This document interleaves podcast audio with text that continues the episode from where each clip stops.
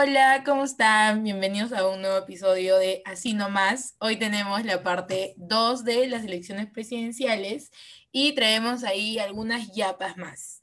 ¿Cómo estás, Mía, el día de hoy? Te veo riendo. Hola, Maffer. Hola a todos. Eh, así como ah, dice Maffer, hoy vamos a hablar de varias cosas, así que por favor síganos la corriente. Empezando, así nomás, vamos a hablar acerca de las, las nuevas intenciones de voto, las nuevas encuestas que han salido hace poquito. Y estas encuestas han dado algo que hablar porque han aumentado, muchos de los candidatos han aumentado en varios puntos y otros como George Forsyth han bajado mucho. Y es algo que nos sorprende ya que muchas eh, personas daban a Forsyth como ganador, pero ahorita que hemos visto algunas de sus metidas de pata, que ya vamos a ver después, Forsyth ha disminuido en, en la intención de voto. Al primero de marzo, perdón, estamos con una intención de voto de 11.7% para Johnny Lescano para el febrero 21. Eso sube 4 puntos desde enero 21. En segundo lugar a Verónica Mendoza con 8.9. Ella solo subió 0.7% desde enero 21. George Forsyth fue el que bajó 5.2% a un 8.1% de eh, intención de voto. Después sigue Keiko Fujimori pisándole los talones, que también ha subido. Eh, y finalmente tenemos a Rafael López Aliaga, que ha sorprendido y ha subido 5.2% también. Eh, lo que bajó George Forsyth parece que ha subido Rafael López Aliaga. Luego de eso tenemos la, el resto de partidos que van a ir al Congreso y todo esto, todos estos son mucho más bajos del 5% que requiere la valla electoral, así que probablemente no vayan a pasar.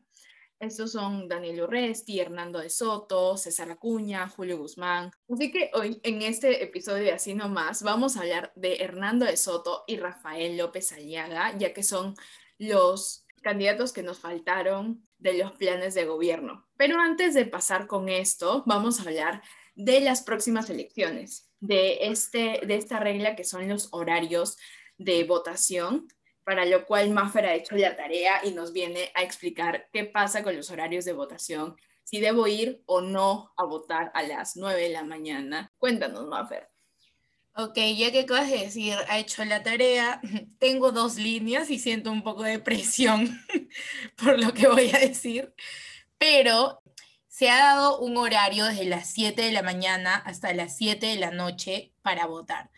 La IAPA, o sea, esto quiere decir que el flash electoral lo tendremos a las 7 en punto, a la hora que, acaban, eh, que acabamos todos de votar. Pero ¿qué pasa? Yo ya estaba, mi número de DNI termina en 9 entonces yo ya estaba ya lista para ir a votar en el penúltimo turno, eh, pero dicen acá que no es eh, algo obligatorio, o sea que la OMPE recomienda que vayas a votar en el horario eh, que se han dado, que es, por ejemplo, ¿no? si tu DNI termina en, un ejemplo, si tu DNI termina en 3, tienes que ir a votar a las 12, si tu DNI termina en dos, tienes que ir a otra a las 11 y así, pero no es algo obligatorio, es algo que uno es recomendable, ¿no? De hecho, sí es altamente recomendable, o sea, yo sí quiero ir a la hora que me están recomendando, pero el que no sea obligatorio también hace que, eh, o sea, ir a la hora que te toca no te asegura que solo van a ir a votar los que le toques ahora. Entonces, no sabemos, se recomienda a todos ir en ese horario, pero bueno, es lo que hay, es lo que ha hecho Piero Corbeto, que es el jefe de la OMPE, que de hecho, dato importante, cuando me llegó mi lugar de votación, em, yo estaba súper feliz, lo tuiteé y él le dio like a mi tweet. ¿Qué opinas, mía? O sea, le dio like y yo casi que, que le comento mi CV para que me dé prácticas, trabajos, no sé, señor Piero. bueno, esa es toda, toda la información que tengo de acuerdo a los horarios de votación. Les recomendamos de corazón que vayan a votar a la hora que les dice la OMPE, pero si es que no pueden, eh, no pasa nada porque no hay ningún tipo de multa. A ver, no pasa nada, no, o sea, seguro que puede haber más riesgo de contagio, pero eh, me refiero a que a acciones o a algún, alguna consecuencia que puedas recibir, no hay, no hay. Así que pasemos de frente acá con, eh, con el plan de gobierno. ¿Qué cosa dice el señor López Aliaga? Quiero confesar que nos hemos sorteado quién habla de López Aliaga, porque mm, no teníamos ganas, pero ya que me ha salido ganadora de este gran sorteo, es el primer sorteo que gana eh, hablar de López Aliaga, adelante, Mía, habla, no sé, el señor Rafael López Aliaga. Bueno, sí, hicimos el sorteo porque la verdad nadie quería hablar de López Aliaga, no queríamos nombrar todas las cosas que ha hecho, así que solamente nos vamos a enfocar en su plan de gobierno. Este es un señor, eh, la verdad, muy interesante, si se puede decir con un poquito de sarcasmo. Él pertenece al partido Renovación Popular y este, la población se encuentra dividida porque hay propuestas que tienen sentido, como muchos de los partidos que están postulándose, obviamente algo tienen que tener de sentido, pero la forma de presentarse ante los medios ha sido muy mala. Nadie, nadie se ha puesto a debatir al final en sus creencias, sino en la forma en la que se ha expresado acerca de sus creencias. Y la gran cantidad de seguidores que ha empezado a tener, como hemos visto en las encuestas, ha subido en las últimas semanas muchísimo, se debe muchas veces a su posición conservadora. Entonces, vamos a hablar acerca de su plan de gobierno y todas las propuestas que tiene para mejorar el Perú en el periodo 2021-2026. En cuanto a la parte social, él habla de la corrupción, cómo quiere proponer una central de lucha anticorrupción, también videovigilancias contra la delincuencia, canastas básicas para las personas pobres, eh, áreas de esparcimiento para las familias, busca proponer un programa de alimentación, eh, busca descentralizar la salud para, las, para apoyar a comunidades nativas, busca incrementar el presupuesto de salud específicamente para personas pobres. También en el sentido institucional, él busca modernizar el gobierno, reducir el número de ministerios, implementar un Estado digital, busca que más jóvenes se interesen en, la carrera judicial y promover el Estado de Derecho. En cuanto a economía, busca incrementar el PBI, busca remunerar el, trabajo rural e industrializar nuestro país, busca mejorar la infraestructura vial, aérea, los trenes. Les recuerdo que él es el dueño de Perú Rail, así que si le suena, ahí está la infraestructura de trenes. También busca que todas las familias y todas las casas en el Perú tengan internet. Y mi pregunta va a si busca también que tengan electricidad, porque sabemos que si no tienen electricidad no les va a llegar el, internet. Entonces, se lo dejo a su consideración. En cuanto a la mujer, solamente habla acerca de dos objetivos, que es incrementar eh, la participación de la mujer y darles programas de educación. Y en cuanto a la comunidad LGBT, no habla. En cuanto al tema ambiental, habla acerca de los gases y eliminar los desechos que tienen las municipalidades e implementar un sistema de concesiones de hidroeléctricas para permitir el aumento de energía limpia. Ese ha sido su, en, resumen, así nomás, ha sido su plan de gobierno. Sin embargo, tiene bastantes inconsistencias, ya que hemos revisado y muchas veces no tiene un plan de cómo va a implementar estos objetivos. Y parece que el señor no tiene una visión clara de qué son indicadores, porque los indicadores no son, y cito, falta de transparencia en los contratos estatales. Los indicadores son porcentajes, son medios para realmente medir cómo, cómo se está mejorando un problema identificado.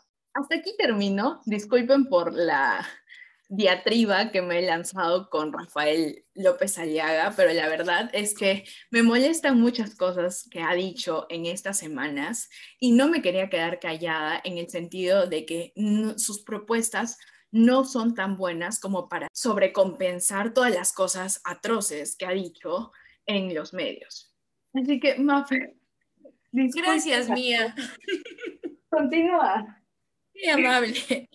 Ya, voy a empezar con el señor Hernando de Soto. Em, tengo una queja primero, antes de empezar. Eh, no he encontrado el plan de gobierno como tal, encuentro plantillas de resumen de su plan de gobierno, pero el plan de gobierno en sí, así como eh, hemos tenido en los candidatos anteriores, cuando buscamos de, de Forsyth, de, de, Julio Guzmán, de Lescano, de los que hablamos en el podcast anterior, tenían el plan de gobierno, Ahora que el plan de gobierno esté bien redactado, esté bien hechecito, ese es otro tema, pero lo tenían. No he encontrado eso en el señor Hernando de Soto, en Avanza País. Eh, solo he encontrado los resúmenes eh, del plan de gobierno en general. Así que, bueno, vamos a empezar por ahí. Eh, Hernando de Soto es el candidato de Avanza País en la dimensión social, lo que nos dice es que va a incrementar progresivamente el presupuesto de salud y que va a impulsar la participación ciudadana en el diseño e implementación de las propuestas en salud para que puedan ser viables y sostenibles. En la dimensión económica va a preservar la fortaleza macroeconómica y el grado de inversión y además va a continuar desarrollando el comercio y la diversificación de destino y productos de exportación.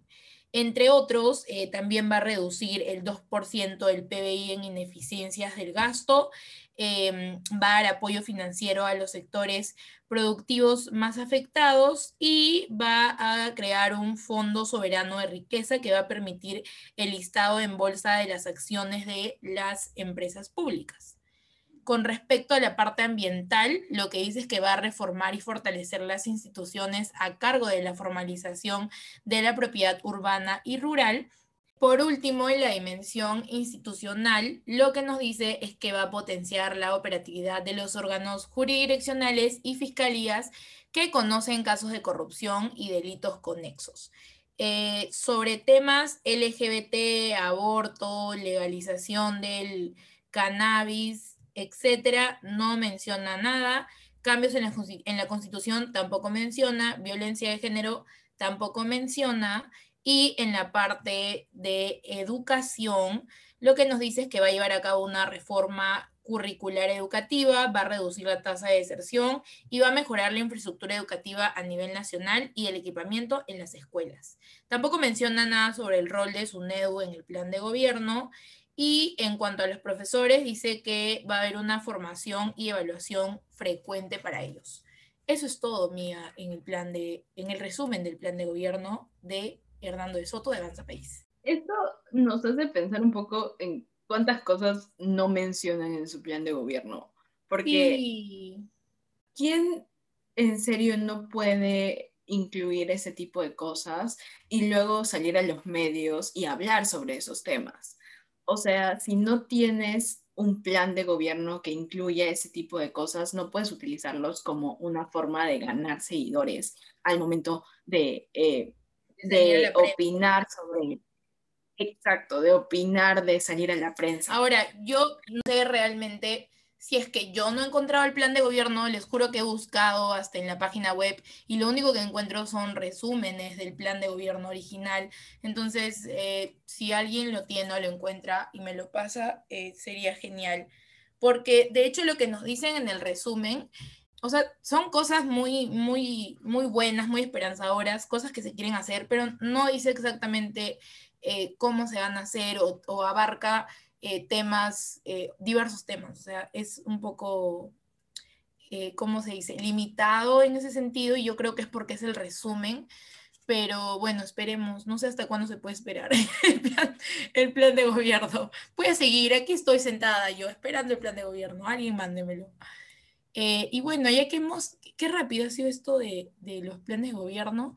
Em, mira, hay algo que en la semana te he tenido intranquila.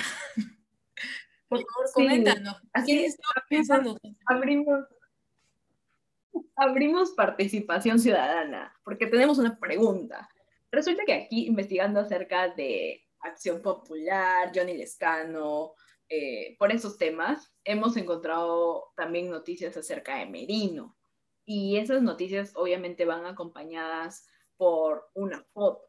Ahora, resulta que mientras estábamos conversando con Maffer, nos hemos dado cuenta que las fotos son un poco incongruentes en el sentido de que durante la crisis política del año pasado, Merino estaba con canas. y en la crisis política que estamos viendo ahora, bueno, en el, en, en el periodo que estamos ahorita, sus fotos salen sin canas. Y la verdad es que, participación ciudadana, amigos, necesitamos saber si Merino se pintó el pelo. Es sí, porque o, o, es el filtro que le ponen, eh, que le pone la prensa, qué sé yo, pero díganos si es que Merino se ha pintado el pelo, porque relevante en nuestras vidas saber si el señor Merino se ha pintado el pelo. Pero bueno, em, cerrando el tema, y por favor escríbanos si de verdad se ha pintado el pelo o no. Es importante para nosotras. No se cuestiona eso, pero es importante para nosotras. Bueno, pasando a otro tema. Eh, antes de empezar a grabar el podcast, estábamos en Insta y de pronto nos encontramos con una publicación del candidato Rafael López Aliaga. Y la publicación, el post, es una foto que dice: ¿Estás de acuerdo en que el Ministerio de Cultura gaste miles de soles en la serie Mi cuerpo, mis reglas? Esta serie es la que eh, ha ganado el premio de 75 mil soles para realizar el piloto, o sea, el primer capítulo que se llama Estafada, y es eh, de Mayra Couto, ¿verdad? Tengo problemas pronunciando el apellido, pero es de Mayra, vamos a dejarlo en Mayra. Es de Mayra la serie, y nos pusimos a investigar y hemos encontrado un montón de cosas que eh, personalmente me hacen creer que esta publicación incita al odio más que a la información. ¿Qué opinas, eh, Mía? Sí, ha sido muy educativo entrar a, los comentarios de, este, de esta publicación porque al parecer descubrimos que uno, con estos 75 mil soles que se, les da, que se les da a los ganadores de este tipo de premios, pueden ser usados en plantas de oxígeno. Eso no sabíamos. O sea, que yo tenga entendido, el Ministerio de Cultura está muy separado de lo que es el Ministerio de Salud. Además, estamos considerando el hecho de que el premio de Mayra solo ha sido 75 mil soles. Nosotros nos metemos a revisar los premios DAFO, que son estos premios que se les dan a cortometrajes, largometrajes, series, películas, diferentes medios audiovisuales. Este no es el premio ni mayor, ni es uno de los de mucho más, mucha más envergadura. Hay premios que se han dado de 675 mil soles. así como Mayra, han habido otros siete ganadores de la misma categoría, que es el, pilot, el primer episodio de una serie. Así que hemos visto cómo ha habido una gran desinformación, porque no estamos hablando de que sea dinero que pueda ser utilizado en el Ministerio de Salud, porque como sabemos hay un presupuesto. Acotando eso, este es un premio que lo ganó en septiembre del año pasado.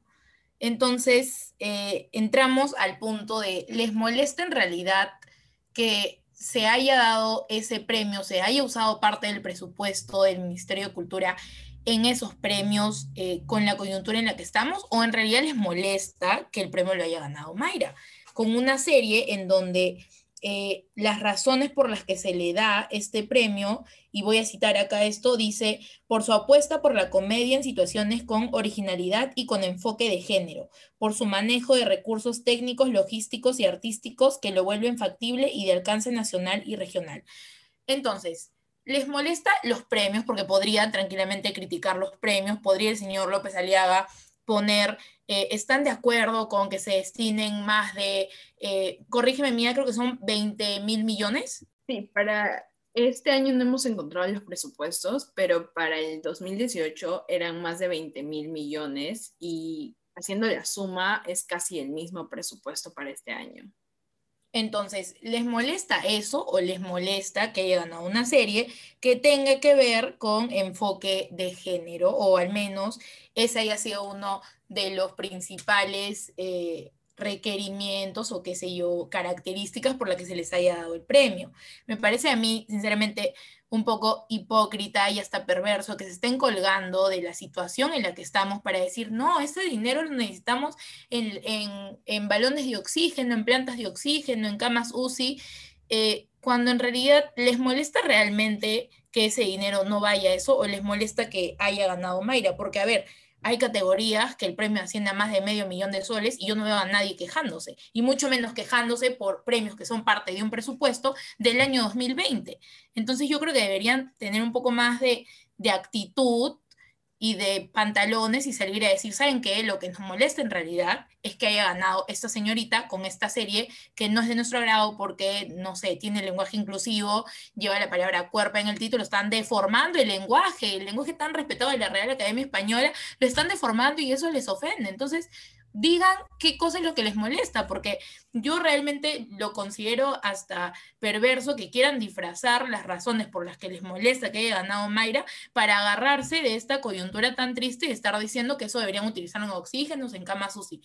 Por favor, o sea, ¿qué les pasa? Por favor, honestidad. Exacto, y no solamente es eso, es el hecho de que Rafael López Aliaga, que es un candidato conocido por hablar eh, muchas veces en términos que no son entendibles para la población o de tergiversar cifras para poner a la población de su parte, que sea él el que esté dando este tipo de información que aparte está, está en una fecha completamente distinta. Este premio se dio el 14 de septiembre del año pasado.